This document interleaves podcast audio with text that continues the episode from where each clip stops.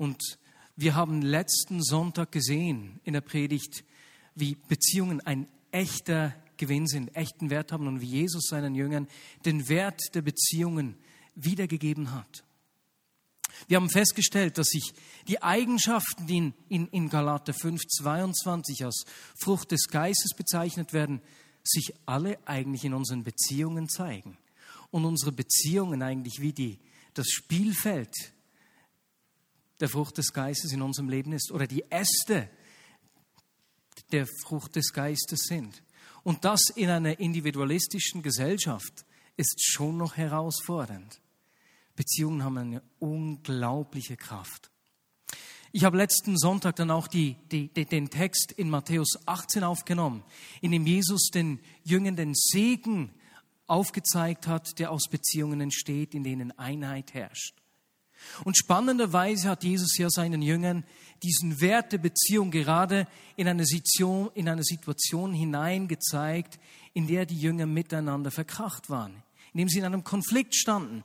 Sie stritten darüber, wer von ihnen denn der Wichtigste sei.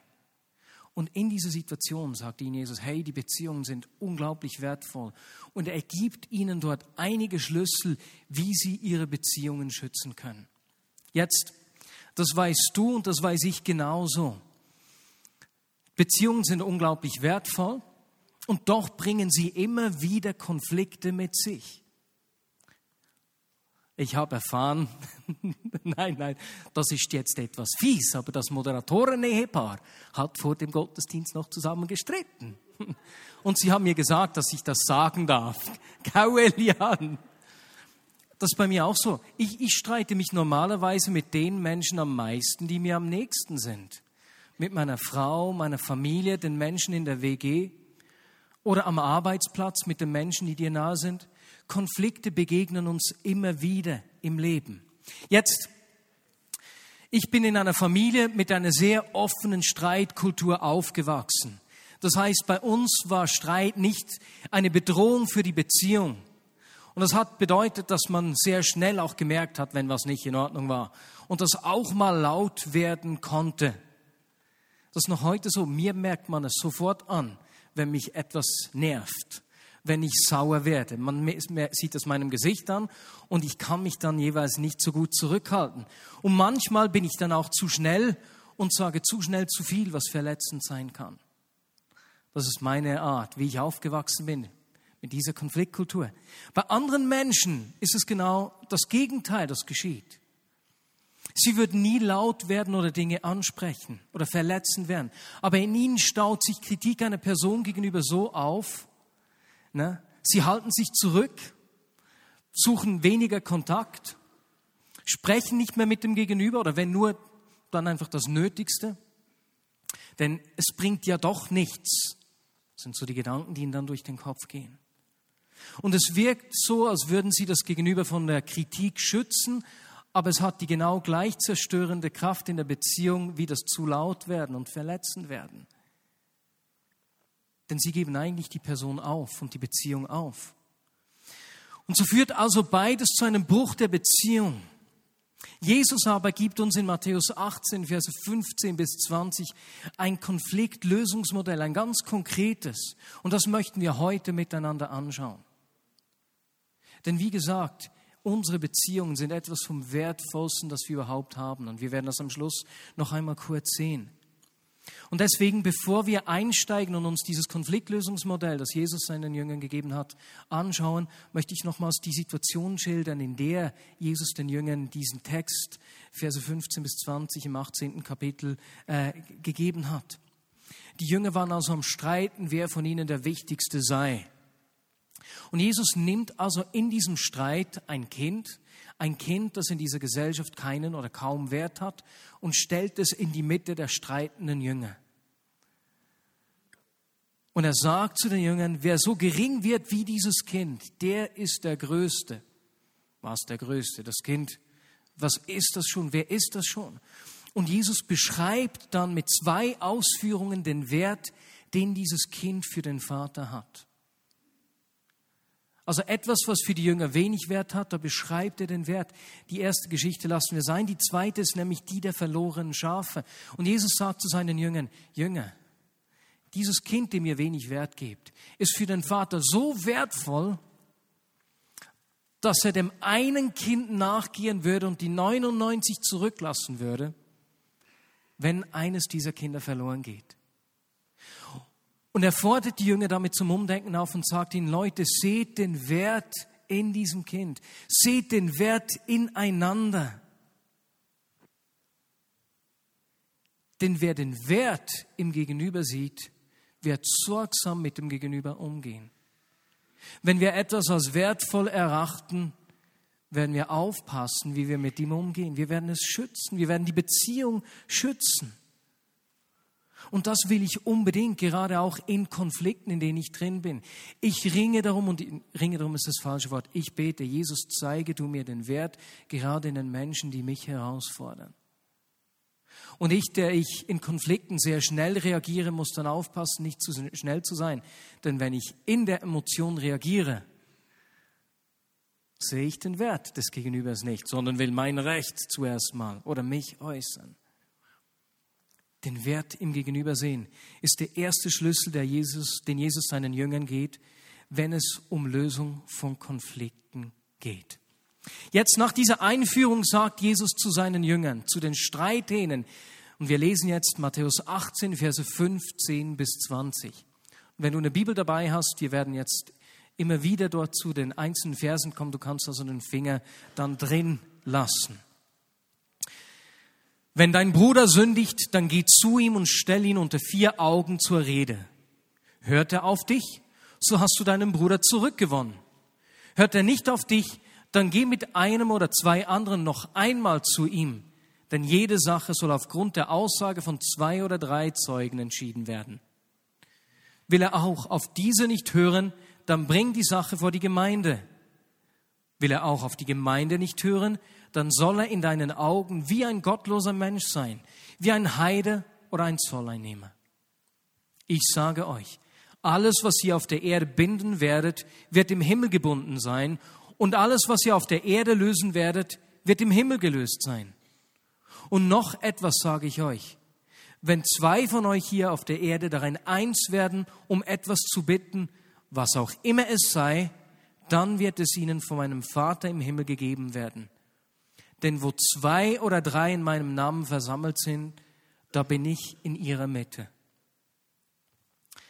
Jetzt diesen letzten Satz kennen wir gut wo zwei oder drei in meinem Namen zusammen sind, da bin ich mitten unter ihnen. Aber es ist nicht spannend zu sehen, dass Jesus diese Aussage in einer Konfliktsituation macht. In einer Situation, in dem die Jünger streiten. Und er sagt ihnen damit sozusagen, hey Leute, eure Beziehungen sind so wertvoll, denn ich lebe unter euch. Ich lebe in eurem Miteinander. Deswegen schützt diese Beziehung. Lasst Konflikte nicht einfach stehen. Es ist, als würde er hier den Wert der Beziehung noch einmal betonen. Und wenn wir jetzt zu diesem ersten Schritt in diesem Konfliktlösungsmodell von Jesus kommen, sehen wir, dass schon der es in sich hat. Vers 15. Wenn dein Bruder sündigt, dann geh zu ihm. Ja, Moment mal der hat mir Unrecht getan. Es ist doch an ihm, den ersten Schritt zu machen. Er hat sich falsch verhalten. Oder sie hat sich falsch verhalten. Sie müsste auf mich zukommen und sich entschuldigen. Nein, Jesus fordert seine Jünger auf, nicht zuzuwarten. Weswegen? Weil ihr den Wert des Gegenübers und der Beziehung seht, macht den ersten Schritt geht auf sie zu und gewinnt sie zurück. Überhaupt nichts von abwarten. Wie du sicher weißt, spreche ich immer wieder über die Kultur der Ehre. Und ich empfinde, dass dies echt ein Schlüssel zum Wirken Gottes ist. Denn dort, wo wir in unseren Beziehungen sicher sind und wissen, dass die Menschen um uns herum für uns sind, dort kann ich mich auch besser für Gott und für Menschen öffnen. Ich werde mich verletzlich geben können. in einer sicheren Umgebung, wo ich beim, nicht beim ersten kleinen Fehler, den ich mache, eins auf die Rübe gebraten kriege, da werde ich auch eher Risiken eingehen und Dinge wagen. Und ich habe herausgefunden, dass dort, wo wir Kultur der Ehre leben oder dort, wo Kultur der Ehre gelebt wird, Menschen schnell konfrontiert und angesprochen werden.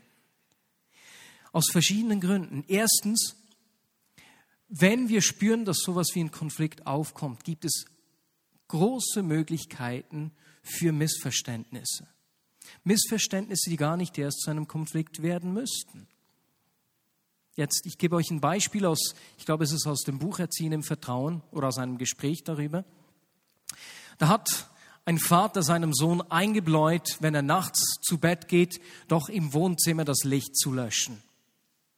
Der Sohn hat das immer wieder vergessen. Der Vater hat das noch und noch und nochmals gesagt. Und eines Morgens, als er aufsteht, ganz früh, weil er zur Frühschicht gehen muss, da was sieht er, als er runterkommt ins Wohnzimmer? Das Licht brennt. Und er wird sauer. Jetzt hat er es schon wieder nicht ausgelöscht. Aber der Vater entscheidet sich, als er am Abend nach Hause kommt, seinem Sohn nicht gleich die Leviten zu lesen. Er hat sich ja schließlich mit Vertrauenspädagogik auseinandergesetzt. Ne? Und da muss er sich einen Schub geben. Ne? Und so geht er auf seinen Sohn zu, lieber Sohn, weswegen hast du gestern das Licht nicht ausgelöscht? Und der Sohn hat zu ihm gesagt, und das ist ein wahres Beispiel, weißt du, Papa, ich bin gestern sehr spät zu Bett gegangen. Und ich wusste, dass du in die Frühschicht gehen musst und schon kurz äh, nach mir, nachdem ich zu Bett gegangen bin, wieder aufstehst. Und ich habe mir gedacht, dass es für dich viel schöner ist, wenn du aufstehst und runterkommst, wenn das Licht für dich schon brennt. Das ist nicht speziell. Der Vater war stinke sauer über den Sohn, hat sich geärgert, so maßlos, weil er gedacht hat, der Sohn hätte vergessen, das Licht auszulöschen. Dabei hat der Sohn nur an ihn gedacht und wollte ihm eine Freude machen. Dort, wo wir aufeinander zugehen, schnell den ersten Schritt unternehmen,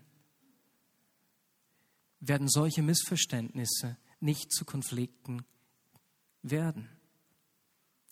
Zweitens geben wir einander damit auch die Chance zu wachsen.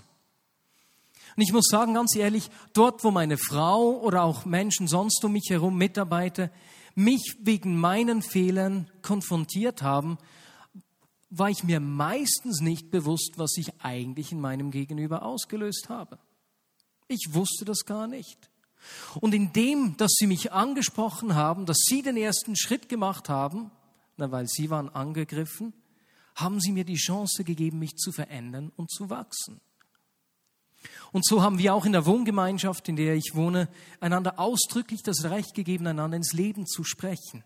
Denn wir wollen nicht nur miteinander wohnen, wir wollen uns helfen, gegenseitig zu wachsen, Jesus ähnlicher zu werden. Und wenn du wachsen willst geistlich, gib Menschen um dich herum das Recht, dir ins Leben zu sprechen. Gleichzeitig bedeutet das aber auch, dass dort, wo ich nicht den ersten Schritt mache, wo ich Sünde im Leben eines Menschen stehen lasse oder einen Konflikt wahrnehme und die Person nicht anspreche, dort mache ich mich am anderen schuldig. Ich mache mich mitschuldig. Und ich sage dir weswegen. Folgende Geschichte illustriert das gut.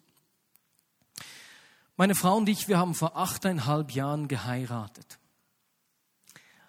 Am Wochenende vor unserer Heirat erfuhren wir, dass mein Schwiegervater ins Krankenhaus gehen musste. Er hatte einen epileptischen Anfall. Und wir waren etwas verunsichert und wussten nicht, ob er es denn zur Hochzeit machen, äh, schaffen würde. Und das war etwas beängstigend. Und man hat dann herausgefunden, dass er sehr wahrscheinlich einfach einen Anfall hatte, weil er zu lange vor dem Computer an Fotos für die Hochzeit gearbeitet hatte. Aber der gute Nebeneffekt dieser Geschichte war, sie haben ihn deswegen gut untersucht und haben, eine, haben Krebs im Anfangsstadium gefunden und das konnte gut operiert werden. Jetzt, wenn er nicht diesen Anfall gehabt hätte, wäre wär die Wahrscheinlichkeit sehr hoch gewesen, dass diese Krebszelle sich einfach unkontrolliert in ihm vermehrt hätte. Und es kann gut sein, dass dieser Epi-Anfall vor der Hochzeit meinem Schwiegervater das Leben gerettet hat. Und mit Unrecht und Sünde ist es ganz ähnlich wie mit einem Krebsgeschwür, das sich unkontrollierbar vermehrt, bis es den ganzen Körper befallen hat. Es versucht die Beziehung zwischen Gott und mir oder zwischen mir und anderen Menschen zu zerstören. Deswegen lasst uns Sünde im Leben von Menschen ansprechen. Oder genauso empfundenes Unrecht in Beziehungen. Und zwar so schnell, bevor es zu wuchern beginnt und die Beziehung zerstört. Und das ist nicht einfach nur die Aufgabe von Leitern, sondern das ist deine und meine Aufgabe. Vor etwa zwei, drei Jahren ist ein junger Mann aus der Vinia Bern auf mich zugekommen, weil er herausgefunden hat, dass ein Freund von ihm ein Doppelleben lebt. Da hat er mich gefragt, du, was macht die Vinia Bern in so einer Situation? Muss sie diesen Mann nicht gleich ausschließen aus der Gemeinde? Und ich habe ihm dann dieses Konfliktlösungsmodell von Jesus erklärt, Matthäus 18, und habe ihm gesagt, hey, geh du. Gott hat es dir gezeigt, sprich ihn darauf an. Und das Ganze ist richtig gut rausgekommen. Wenn dein Bruder sündigt, dann geh zu ihm, der erste Schritt, und stell ihn unter vier Augen zur Rede. Hört er auf dich, so hast du deinen Bruder zurückgewonnen. Also das Ziel, jemanden anzusprechen, ist es, diese Person wieder zu gewinnen, nicht Recht zu erhalten. Das ist ein großer Unterschied. Deswegen muss ich aufpassen, nicht zu schnell was zu sagen. Denn wenn ich zu schnell was sage, will ich im Moment einfach mal mein Recht haben. Das Ziel davon, jemanden anzusprechen, ist es, ihn wieder zu gewinnen. Und siehst du, wie Jesus dabei die Person und die Beziehung schützt? Er sagt nämlich, stell ihn unter vier Augen zur Rede, mach es nicht gleich öffentlich. Und meine Beobachtung ist, dass wir das häufig genau umgekehrt machen weil wir uns schwer tun, Dinge direkt anzusprechen, sprechen wir aber dafür mit anderen Menschen darüber. Du weißt, was ich gerade erlebt habe. Du Person X hat schon wieder so reagiert. Und anstatt dass wir mit der Person sprechen, sprechen wir über die Person. Und wir sehen damit diese trennenden Samen nur weiter herum.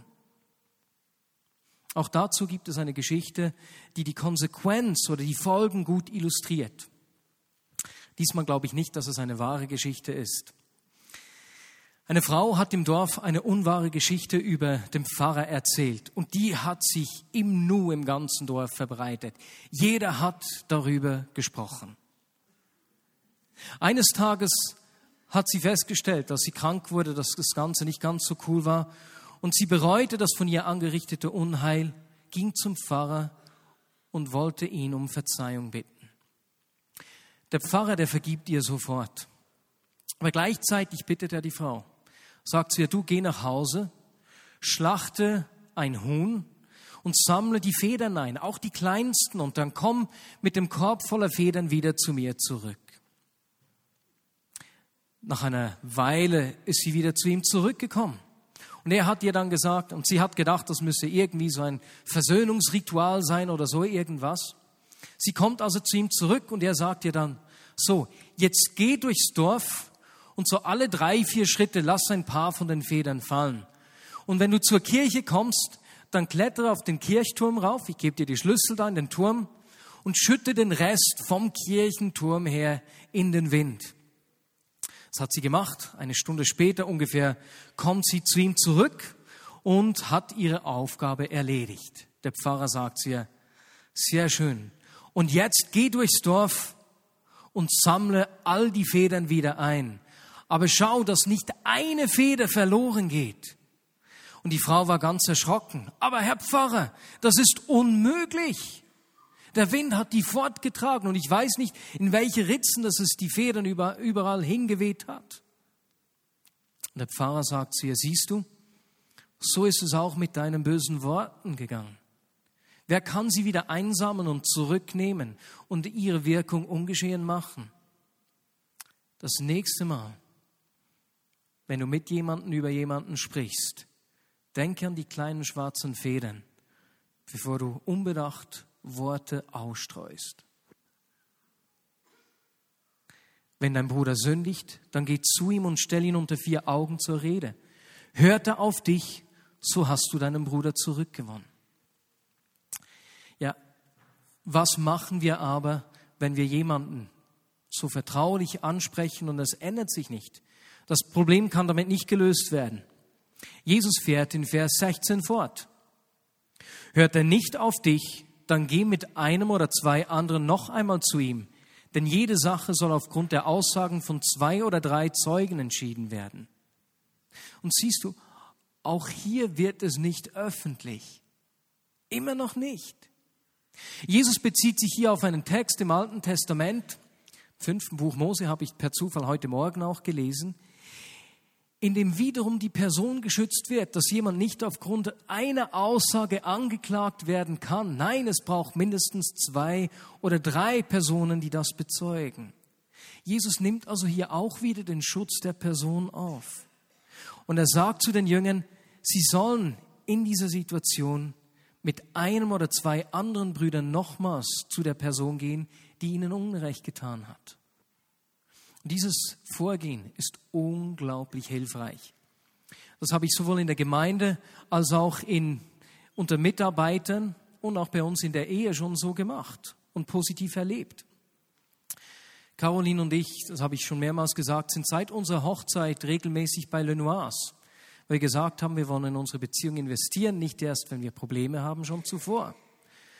Und so gehen wir nicht wegen konkreten Konflikten und doch haben sie uns in dieser Zeit schon mehrmals helfen können, dass ich oder mir helfen können, dass ich Caro besser verstehe.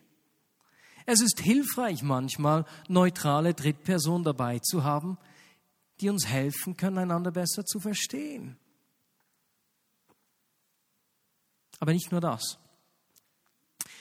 Wie gesagt, habe ich das auch schon bei äh, Gesprächen in der Church äh, so gemacht. Wir haben da mehrmals Drittpersonen beigezogen. Und ich kann mich an eine Situation erinnern, als zwei Mitarbeiter immer wieder den gleichen Krach hatten. Nennen wir sie mal Rolf und Peter. In regelmäßigen Abständen hatten sie gleiche, den gleichen Konflikt. Rolf hat bei Peter durch seine Art regelmäßig die gleichen Gefühle ausgelöst und das hat sich so hochgeschaukelt, dass es schien, als wäre das nicht mehr zu lösen. Und als wir da eine Drittperson beigezogen haben und die beiden mal so ganz aus Distanz in Ruhe schildern konnten, was bei ihnen abläuft in diesen Konflikten, hat das die Lösung gebracht. Das ist jetzt drei, vier Jahre her. Seither ist dieser Konflikt nicht mehr vorgekommen. Das Problem wurde gelöst. Diese Drittperson, das ist mir wichtig oder uns wichtig, dass das Menschen sind, denen beide Parteien vertrauen können. Deswegen frage ich das dann jeweils auch ob diese Person für beide Personen okay ist. Und wenn du hier bist und du hast Beziehungssituationen, wo du merkst, du brauchst Hilfe von einer Drittperson, dann geh zuerst auf deinen Kleingruppenleiter zu. Und wenn du merkst, du brauchst, du brauchst etwas neutralere Menschen, ich freue mich echt, dass wir in der Church einige Menschen haben, die in Mediationsgesprächen unglaublich gut sind und die wir in solche Situationen beiziehen können zieh ein oder zwei weitere Personen bei. Und dann im Vers 17 geht's weiter. Will er auch auf diese nicht hören, dann bring die Sache vor die Gemeinde. Will er auch auf die Gemeinde nicht hören, dann soll er in deinen Augen wie ein gottloser Mensch sein, wie ein Heide oder ein Zolleinnehmer. Und erst hier in dieser Situation wird die ganze Sache öffentlich. Wenn ich an Mose denke, und wie er redliche Leute über 10, 50, 100 und 1000 Menschen eingesetzt habe, ist es offensichtlich, dass äh, vor die Gemeinde gehen nicht heißt, jetzt kann ich endlich allen hier im Gottesdienst sagen, was das für ein saudover Kerl ist. Es ist auch offensichtlich, dass ich nicht gleich einfach zur Gemeindeleitung gehen muss, sondern ich kann zum Kleingruppenleiter gehen, zum Anbetungsleiter, zum Kleingruppenkoordinator, wenn das nichts hilft, und dann schlussendlich zur Gemeindeleitung. Und wenn das immer noch nichts hilft, dann sollen wir ihn wie einen Heiden oder einen Zolleinnehmer behandeln. Ja, jetzt kommt die Frage auf, wie behandeln wir denn einen Heiden? Einen gottfernen Menschen? Ja, wir wünschen uns, dass der Gott begegnet. Deswegen können wir uns kaum vorstellen, jemanden vom Gottesdienst auszuschließen. Das hat es in 31 Jahren, ich glaube, ein oder zweimal gegeben. Einfach praktisch nicht. Nein, wir wünschen uns doch, dass diese Menschen Gott begegnen. Sicher ist da nicht die gleiche Nähe. Ich glaube beispielsweise nicht, dass die Jünger einem Zolleinnehmer, ne, der so seine, seinem Zolleinnehmerdasein mit großer Leidenschaft gefrönt hat, ihm das Geld anvertraut hätten. Nein, die Beziehung wird etwas distanzierter. Die Vertraulichkeit, das Vertraulichkeitslevel ist tiefer. Die Beziehung ist nicht gleich offen. Aber wir wünschen uns, dass diese Menschen Gott begegnen. Und dann erinnern wir uns wieder an die Geschichte, die Jesus gerade vor diesem Text erzählt hat. Die Geschichte des verlorenen Schafes. Was macht Jesus? Was macht der Vater, wenn eines dieser Schafe verloren geht? Er geht ihm nach. Das heißt, da bleibt uns immer noch das Gebet. Vater, geh diesem Menschen nach. Gewinne du ihn wieder. Und im Anschluss beschreibt Jesus den Jüngern, und damit kommen wir zum Schluss, in dieser Konfliktsituation die Vollmacht und die Kraft, die ihre Worte haben. Ich sage euch, alles, was ihr auf der Erde binden werdet, wird im Himmel gebunden sein. Und alles, was ihr auf der Erde lösen werdet, wird im Himmel gelöst sein. Das ist nicht unglaublich. Auch hier wieder in dieser Konfliktsituation.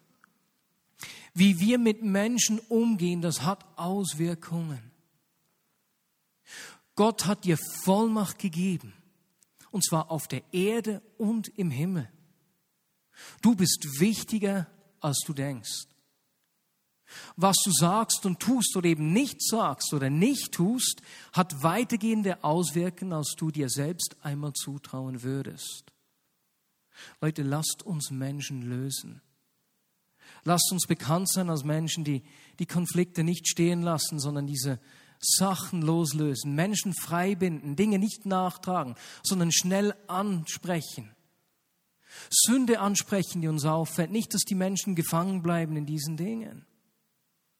Lasst uns bekannt sein, bekannt sein als Menschen, die, die nicht übereinander sprechen, sondern die miteinander sprechen. Weil, und hier endet Jesus dann diesen Teil. Hier kommt eigentlich der Clou nochmals der ganzen Sache. Denn Jesus schließt hier, indem er den Segen von Einheit beschreibt. Symphonie. Unterschiedliche Menschen, unterschiedliche Instrumente, die freiwillig am gleichen Stück spielen. Nicht der eine lauter als der andere, dass möglichst man nur mich hört, sondern miteinander.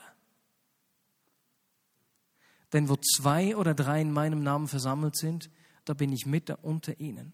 Und nochmals, diese Zusage seiner Gegenwart macht Jesus mitten in eine Konfliktsituation rein. Und das war der Punkt, wo es mich im Mittagsgottesdienst beim Gebet echt getroffen hat. Leute, wir wollen nicht nur ein Ort sein, an dem wir die Gegenwart Gottes erleben. Wir wollen ein Ort sein, wo Gottes Gegenwart zu Hause ist. Ein Zuhause findet.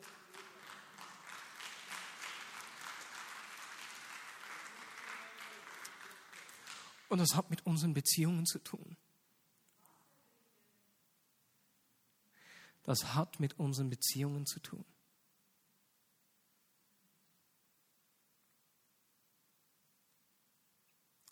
Und Jesus, das ist mein Verlangen für uns als Vignette Bern.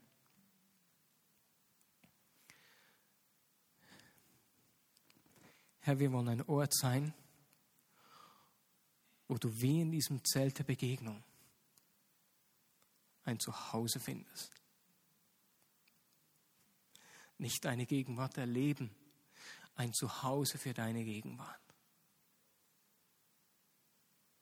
Und ich bitte dich, Heiliger Geist, zeigt uns den Wert von Beziehungen.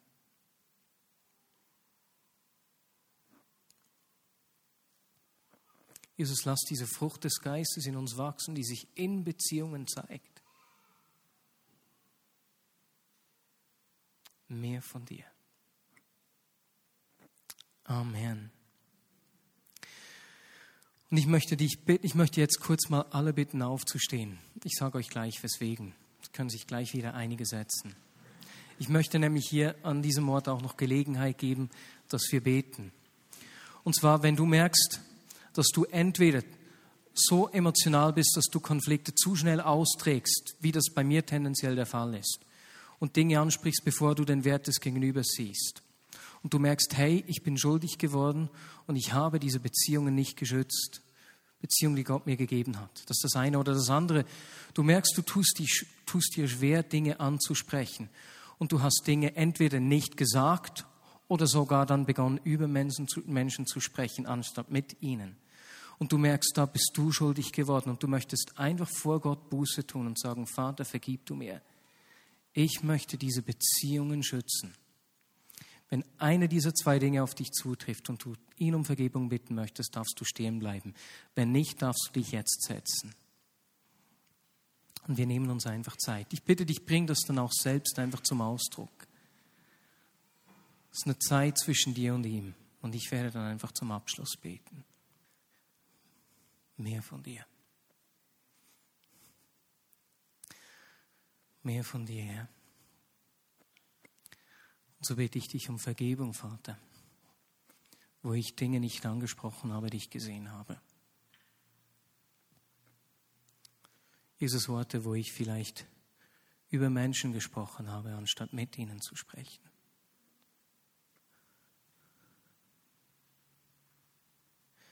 Orte, wo ich zu schnell gesprochen habe und so diese Beziehungen nicht beschützt, sondern gefährdet habe. Jesus, vergib du mir und vergib du uns.